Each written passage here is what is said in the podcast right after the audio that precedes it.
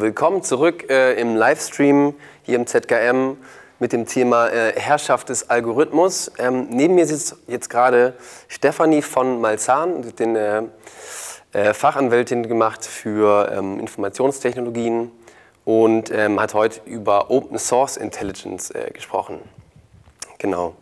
Ähm, jetzt erstmal so für den Laien, was genau kann man sich unter äh, Open Source oder OSINT ähm, denn vorstellen? OSINT ist eigentlich nur die Art bzw. die Quelle der Anreicherung. Das heißt, es hat nichts mit Open Source, also die, ähm, äh, die, der Quellcode, der einsehbar oder änderbar ist, zu tun.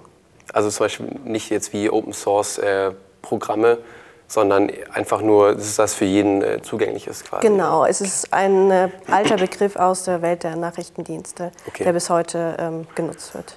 Wird aber heute trotzdem immer noch äh, von Nachrichtendiensten genutzt. Also Absolut, von, ja. Von der Polizei. Ähm, und das ist es ja quasi eine Informationsquelle, die für jeden zugänglich ist. Das heißt, einerseits benutzt das jetzt der, der Staat, also Polizei. Ähm, andererseits kann das ja auch von jedem, also auch von Privatpersonen, äh, genutzt werden. Ähm, was für Gefahren bergen sich da drin? Hm, etliche. Also ich habe hauptsächlich heute über den Datenschutz gesprochen. Also zum einen die äh, systemimmanente Intransparenz. Wir wissen einfach nicht, ähm, welche Informationen sich wie auswirken, äh, beziehungsweise ob überhaupt Daten erhoben wurden über uns. Ich meine, das geht äh, sozusagen ähm, im Geheimen äh, vonstatten, ohne dass der Nutzer selber weiß oder der Betroffene, dass er betroffen ist. Mhm. Also jetzt gibt es ja auch ganz viele Ansätze schon, wie man sowas regulieren könnte. Also wie ich auch rausgehört habe aus, dem, äh, aus Ihrem Vortrag, äh, es gibt Ansätze, aber so richtig äh, implementiert ähm, wurde jetzt noch nichts, oder? Also der, der Ansatz, der zunächst ähm, in Betracht kommt, ist natürlich erstmal der Datenschutz. Mhm. Problem ist dabei, dass ähm, der Datenschutz zwar Regelungen, äh, explizite Regelungen hat für solche Fälle, der aber für die meisten Entscheidungsprozesse, die Algorithmen basiert ablaufen, keine Anwendung findet. Das heißt, wir müssen uns über andere Möglichkeiten Gedanken machen. Und da werden dann andere Möglichkeiten wie äh, sozusagen ein Algorithmen-TÜV, unter dem zahlreiche Mechanismen stehen können, wie ein ganz einfacher Datenbrief, der vom Chaos Computer Club vorgeschlagen wurde, oder ähm, Algorithmenregulierung ähm, in dem Sinne, dass ähm, diese kontrolliert werden oder Zulassungspflichten erstellt werden sollen. Die sind aber nicht wirklich weitreichend, weil sie nur von außen und vor allen Dingen auch nur nachträglich ähm, auf das System einwirken und die, der Entscheidungsprozess den wir ja eigentlich äh, transparent machen wollen, der wird damit immer noch nicht nachvollzogen. Mhm. Das heißt, darüber hinaus müssen noch weitere technische Maßnahmen ergriffen werden, wie zum Beispiel ähm, äh, Counterfactional Explanation oder die äh, erklärbare KI. Aber das ist tatsächlich noch ein sehr offenes Forschungsgebiet. Ja. Ja, genau, das ist ja auch so, eine, so ein bisschen diese Angst. Algorithmus ist so was, ähm, was, was Unbegreifliches für den, also für den normalen Bürger und so, so eine Transparenz da reinzubringen, ähm, gibt schon mal noch ein bisschen mehr Sicherheit. Ähm, jetzt kann ja auch sein, dadurch, dass diese Information öffentlich zugänglich ist, ähm, heißt es ja nicht immer, dass diese Information auch immer richtig ist. Also es kann ja auch passieren, dass jemand jetzt absichtlich falsche Informationen irgendwie einspeist, wenn, ähm, wenn er mitkriegt, ähm, dass das jetzt äh, quasi anfließt in so eine Datenerhebung.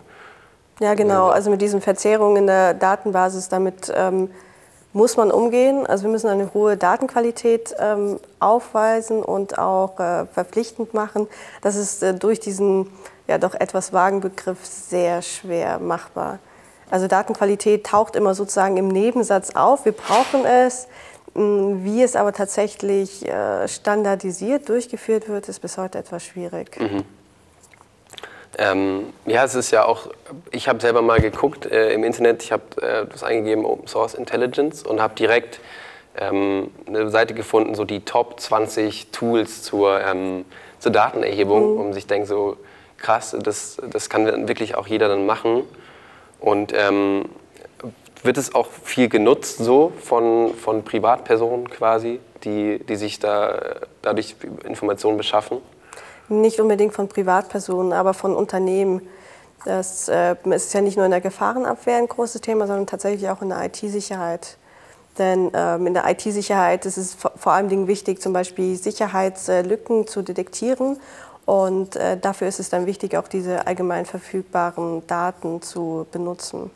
Mhm. Und das kann dann im Endeffekt, das ist dann wiederum eine positive, eine positive Auswirkung, ähm, für die Unternehmen genutzt werden, damit sie wissen, okay, hier haben wir Handlungsbedarf, diese Sicher Sicherheitslücken sind derzeit auf dem Markt, die Unternehmen hatten bis dato äh, ähnliche Probleme äh, wie wir, das haben die gemacht, so wurde das Problem gelöst. Und ähm, das wäre zum Beispiel ein anderes Beispiel mhm. mit einer positiveren Auswirkung. Ja, ja. Ähm, inwiefern spielt dann äh, in dem ganzen Feld so ähm, künstliche Intelligenzen auch noch eine, eine Rolle? Also sowohl bei der ähm, bei der Datenfindung als auch jetzt bei der Kontrollierung quasi? Also man muss ähm, die sogenannte künstliche Intelligenz ähm, bei OSIN zum Beispiel nicht äh, unbedingt nutzen.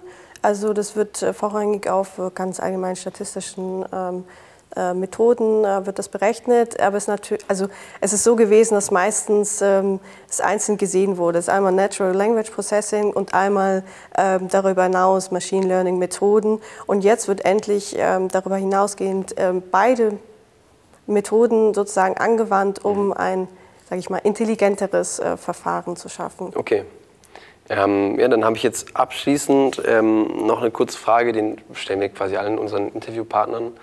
Ähm, und zwar so die Frage, wo würden Sie jetzt persönlich für sich ähm, eine Grenze ziehen für einen Bereich, wo ähm, KI eingesetzt wird? Also weil es, mittlerweile ist es ja irgendwie so einen modernen, äh, smarten Kühlschrank irgendwie. Und äh, das, das hat eigentlich nirgendwo Halt, aber wo würden Sie da persönlich eine Grenze setzen? Ja, das ist tatsächlich eine schwierige Frage. Also ich nutze ja noch nicht mal äh, Alexa oder Siri. Ja ähm, weil ich ähm, nicht will, dass äh, mein, ja, das, mein Wort sozusagen äh, unbewusst mitgeschnitten Google wird. Was, mithört bei allem so. Genau, ja. was tatsächlich auch der Fall ist. Also ich will eine gewisse Kontrolle behalten. Sobald aber die Mechanismen vorhanden sind, die eine gewisse Kontrolle äh, oder Regulierung, ähm, egal ob sie auf technischer oder auf äh, juristischer Ebene basiert, ähm, ja, ermöglicht werden, dann ähm, würde ich bei vielen mitgehen ja. und auch weit mitgehen.